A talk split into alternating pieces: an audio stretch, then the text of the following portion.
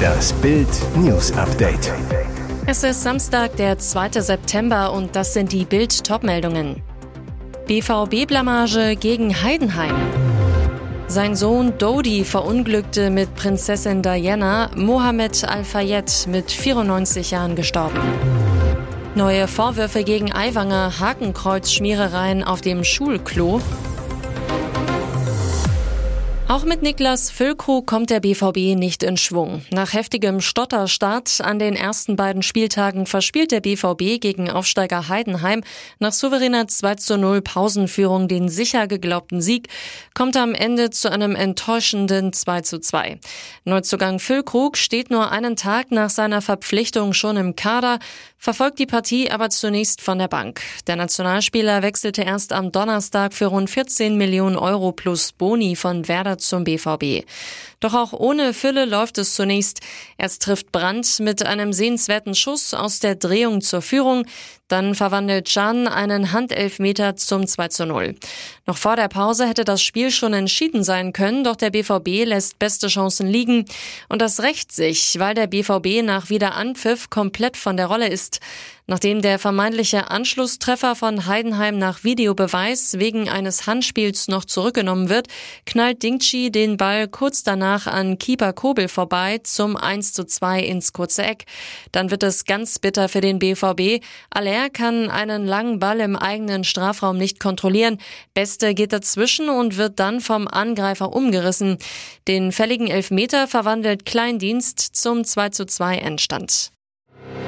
Übereinstimmenden Medienberichten zufolge ist Mohammed Al-Fayed im Alter von 94 Jahren gestorben. Der frühere Besitzer des Londoner Kaufhauses Harrods war der Vater von Dodi Al-Fayed, der 1997 bei einem Autounfall mit Prinzessin Diana starb. Der im ägyptischen Alexandria geborene Milliardär arbeitete erst als Coca-Cola-Straßenhändler, Verkäufer von Nähmaschinen und Lehrer. Reich wurde er, als er in die Waffenhändlerfamilie Khashoggi einheiratete und dort eine führende Position in einer saudischen Importfirma erhielt. Aus der Ehe mit Gattin Samira stammte Sohn Dodi Al-Fayed.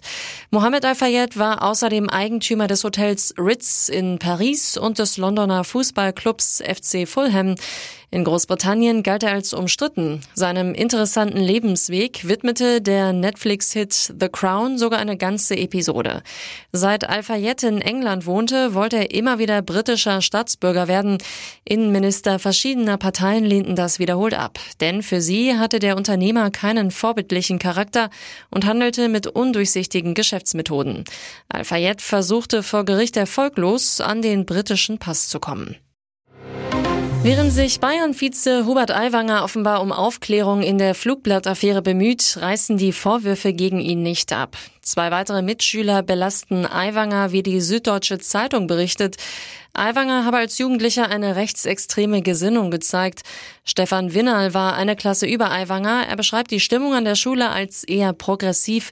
In diesem Umfeld sei Aiwanger aufgefallen, sagt Winnerl.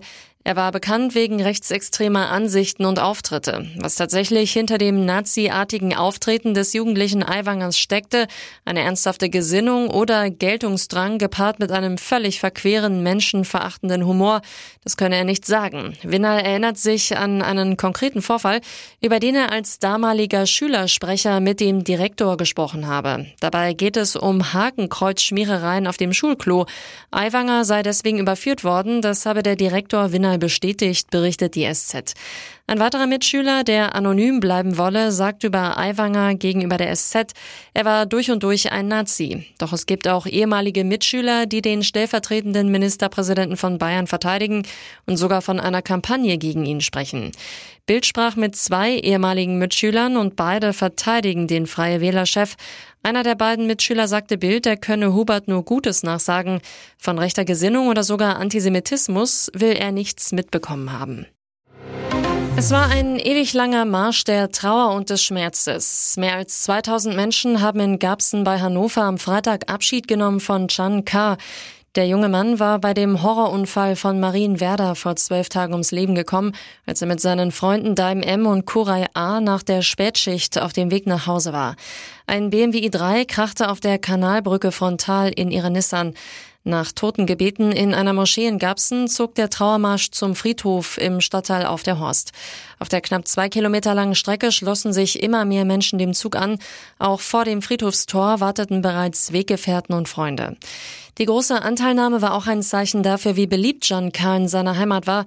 Der leidenschaftliche Fußballer kickte für den JFC Kahlenberger Land. Bei Facebook hatte sein ehemaliger Club bewegend Abschied genommen. Nach der Schule arbeitete er mit seinen Freunden Daim M und Kurai A gemeinsam beim Triebwerkhersteller MTU in Langenhagen. Freitagvormittag fand schon die Trauerfeier für Daim M statt, der als Beifahrer direkt an der Unfallstelle gestorben war. 1400 Trauergäste nahmen auf dem Stöckener Friedhof teil. Auch dort lief die würdevolle Zeremonie störungsfrei, erklärte eine Polizeisprecherin. Bei dem Unfall hatten auch die drei Insassen des BMW i3, Fahrer Masa, Beifahrerin Ebru und Asin, ihr Leben verloren. Nur Nissan-Fahrer Koray A. überlebte schwer verletzt. Inzwischen liegen die Ergebnisse der Obduktion der Leichen vor. Hinweise auf Alkohol- oder Drogeneinfluss legen nicht vor, teilte eine Sprecherin der Staatsanwaltschaft mit. Warum der BMW i3 auf der Kanalbrücke zwischen Gabsen und Marienwerder in den Gegenverkehr gerast und frontal mit dem Nissan kollidiert war, steht noch nicht fest. Dieser Gierskandal erschüttert die deutsche Wissenschaft. Die renommierte Fraunhofer Gesellschaft schmeißt den nächsten Vorstand raus. Es geht um einen Millionenvertrag für einen Skatkumpel. Der Vorstand für Innovation, Professor Dr. Alexander Kurz, muss gehen mit sofortiger Wirkung. Das ist schon die zweite Kündigung innerhalb von drei Monaten. Schon im Mai warf das Top-Institut seinen langjährigen Präsidenten Professor Dr. Raimund Neugebauer wegen Luxuseskapaden raus. Der hatte Steuergelder für Edelhotels, teure Restaurants und viel Wein verprasst. Doch jetzt kommt heraus, der Sumpf bei der Fraunhofer Gesellschaft ist noch viel schlimmer. Ein Skatkumpel von Neugebauer erhielt ohne eine nachvollziehbare Gegenleistung einen Millionenvertrag zugeschanzt. Und das alles auch durch Steuergeld bezahlt. Die Fraunhofer Gesellschaft verdient zwar Geld mit Auftragsforschung, wird aber auch üppig von der Regierung gefördert. Für dieses Jahr stehen 850 Millionen Euro im Bundeshaushalt. Und jetzt weitere wichtige Meldungen des Tages vom Bild Newsdesk. Belästigungsskandal im Verteidigungsministerium, wenn ich ihre Tochter sehe, peinliche Personalposse bei der Truppe. Der Ein-Sterne-General Frank Reiland, vor 14 Tagen erst zum Chef der Taskforce Personal ernannt, ist seinen Posten schon wieder los. Reiland habe aus persönlichen Gründen die Leitung der TF Personal niedergelegt, teilte Staatssekretär Nils Hilmer in einem internen Schreiben mit, über das zuerst Business Insider berichtet hatte. Bild weiß, was Reilands persönliche Gründe sind. Der General und Laienprediger hatte eine junge Frau im Dienst sexuell belästigt, wurde dafür mit einer Geldstrafe belegt. Der Fall schafft es sogar in den aktuellen Jahresbericht der Werbeauftragten Eva Högel. Darin heißt es, anonymisiert, Reiland habe gegenüber einer Praktikantin im Beisein ihres Vaters sinngemäß geäußert, wenn ich ihre Tochter sehe, komme ich auf schmutzige Gedanken. Bei einem weiteren Zusammentreffen, bei dem die Praktikantin ebenfalls anwesend war, habe Reiland sinngemäß erklärt, dieses Mal sei es ihm leichter gefallen, seiner Aufgabe nachzukommen, weil er nicht durch eine leicht bekleidete Dame abgelenkt worden sei. Die Praktikantin war zu keinem Zeitpunkt leicht bekleidet.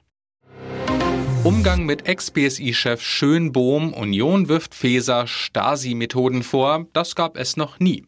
Breites Entsetzen bei wichtigen Innen- und Sicherheitsexperten der Union über den Umgang von Innenministerin Nancy Faeser mit dem von ihr geschassten Cyberabwehrchef Arne Schönbohm. Sie fordern eine Entschuldigung für Fesers Mobbing und Schönbohms Wiedereinsetzung als Chef des Bundesamtes für Sicherheit in der Informationstechnik. Bild hatte am Donnerstag exklusiv über Schönbohms Mobbingklage gegen Feser berichtet. Innenexperte Stefan Heck von der CDU verurteilt das Vorgehen der Innenministerin. Nancy Faeser setzt die Geheimdienste auf unbescholtene Mitarbeiter an. Das als Mobbing zu bezeichnen, ist noch verniedlichend. Das erinnert an Stasi-Methoden. Auch Unionsfraktionsvize Andrea Lindholz ist deutlich. Faeser hat den BSI-Präsidenten Schönbohm erst eiskalt abserviert und dann nach Gründen gesucht, um das zu rechtfertigen. Wer so mit Untergebenen umgeht, kann nicht Ministerpräsidentin eines deutschen Bundeslandes werden. Faeser müsse Schönbohm wieder in das Amt des BSI-Präsidenten einsetzen. Jetzt spricht Luke Mockridge, mich haben viele Leute gewarnt. Die vergangenen Jahre waren hart für Comedian Luke Mockridge. 2019 erstattete seine Ex-Freundin Ines Agnoli Anzeige gegen ihn wegen einer angeblich versuchten Vergewaltigung. Darauf folgten TV- und Tourabsagen, ein Shitstorm auf Social Media und Freunde, die ihm den Rücken kehrten. Jetzt spricht Luke erstmals selbst über seine Ex-Freundin, seine Freunde und Gegner. Wo im Podcast hätte ich das mal früher gewusst von seinen Freunden Joyce, Ilk und Chris halb zwölf. Luke im Podcast, dann kochte alles hoch und dann merkst du, okay, Shitstorm, dann lief die Scheiße quasi aus dem Handy raus und fing an, mein Umfeld und mein Leben zu verändern. Ich verliere Jobs, meine Eltern verlieren Jobs, meine Brüder verlieren Jobs, mein Bruder fliegt aus der Fahrschule und dann wird es sehr schnell sehr echt.